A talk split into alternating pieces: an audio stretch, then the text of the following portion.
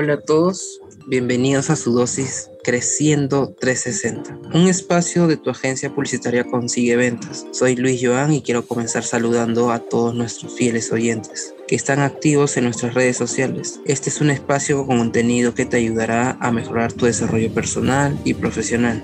Hemos llegado al episodio 111 y el día de hoy hablaremos de conceptos claves de Google Ads. Por un lado, tenemos lo que es palabras claves o keywords. Es un conjunto de palabras que el usuario pone en el buscador de Google. Estas palabras son muy importantes debido a que Google puede saber lo que busca el usuario y así mostrarle anuncios personalizados que van acorde a la historia de búsqueda. Sin embargo, el análisis de estas palabras clave se lleva a cabo de la siguiente manera. Primero, Concordancia amplia es cuando la búsqueda puede verse opacada por sinónimos, errores ortográficos y búsquedas que coinciden. Ejemplo, la palabra clave es sombreros de mujer, pero puede suceder que el anuncio hayas comprado sea cuando se escriba comprar sombreros de señora. 2. Modificador de concordancia amplia. Se le agregan ligeras variaciones siguiendo el ejemplo anterior.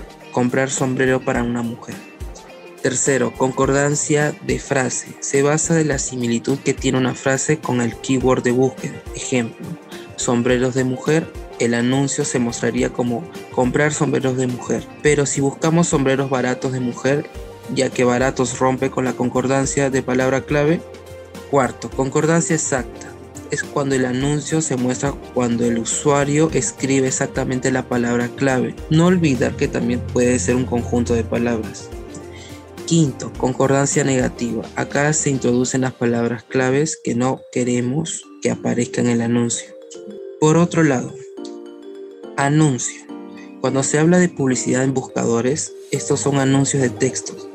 Debemos tener en cuenta que esos anuncios deben corresponder con los términos que el usuario ha introducido en el buscador de Google. Los anuncios están compuestos de estos elementos. Título, el máximo de caracteres que le puedes poner es de 30. Sin embargo, hay que tener en cuenta que el título se puede ver de otra manera, debido al dispositivo que el usuario usa. Por ende, Google te da la opción de poner tres títulos diferentes. URL visible. Google Apps te da la opción de poder personalizar tu URL. Sin embargo, la URL personalizado está limitado por 15 caracteres. Descripción. Se puede poner dos descripciones de 90 caracteres. Eso se debe que se puede ver diferente por el dispositivo. Cabe recalcar que se debe usar para hacer un llamado a la acción. Por último, pago por clip se basa en lo que pagamos a Google cada vez que el usuario da clic en el anuncio, sin importar qué es lo que haga dentro de ella. Se emplea una subasta debido a que permite saber a Google cuál mostrar primero, segundo y sucesivamente. Los parámetros para ponerle un precio mínimo a cada palabra clave son click drop rate, que es parámetro que mide el porcentaje de usuarios que dan clic al anuncio con respecto a los usuarios que la ven. La relevancia del anuncio, la concordancia de palabras claves con el anuncio.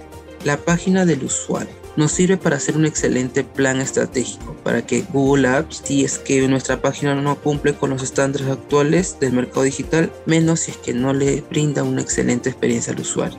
Bien amigos, con esto finalizamos el podcast de hoy. Espero que le haya servido esta información y en la descripción podrá encontrar un link con nuestro sitio web. Muchas gracias por escucharnos y esto fue Creciendo 360.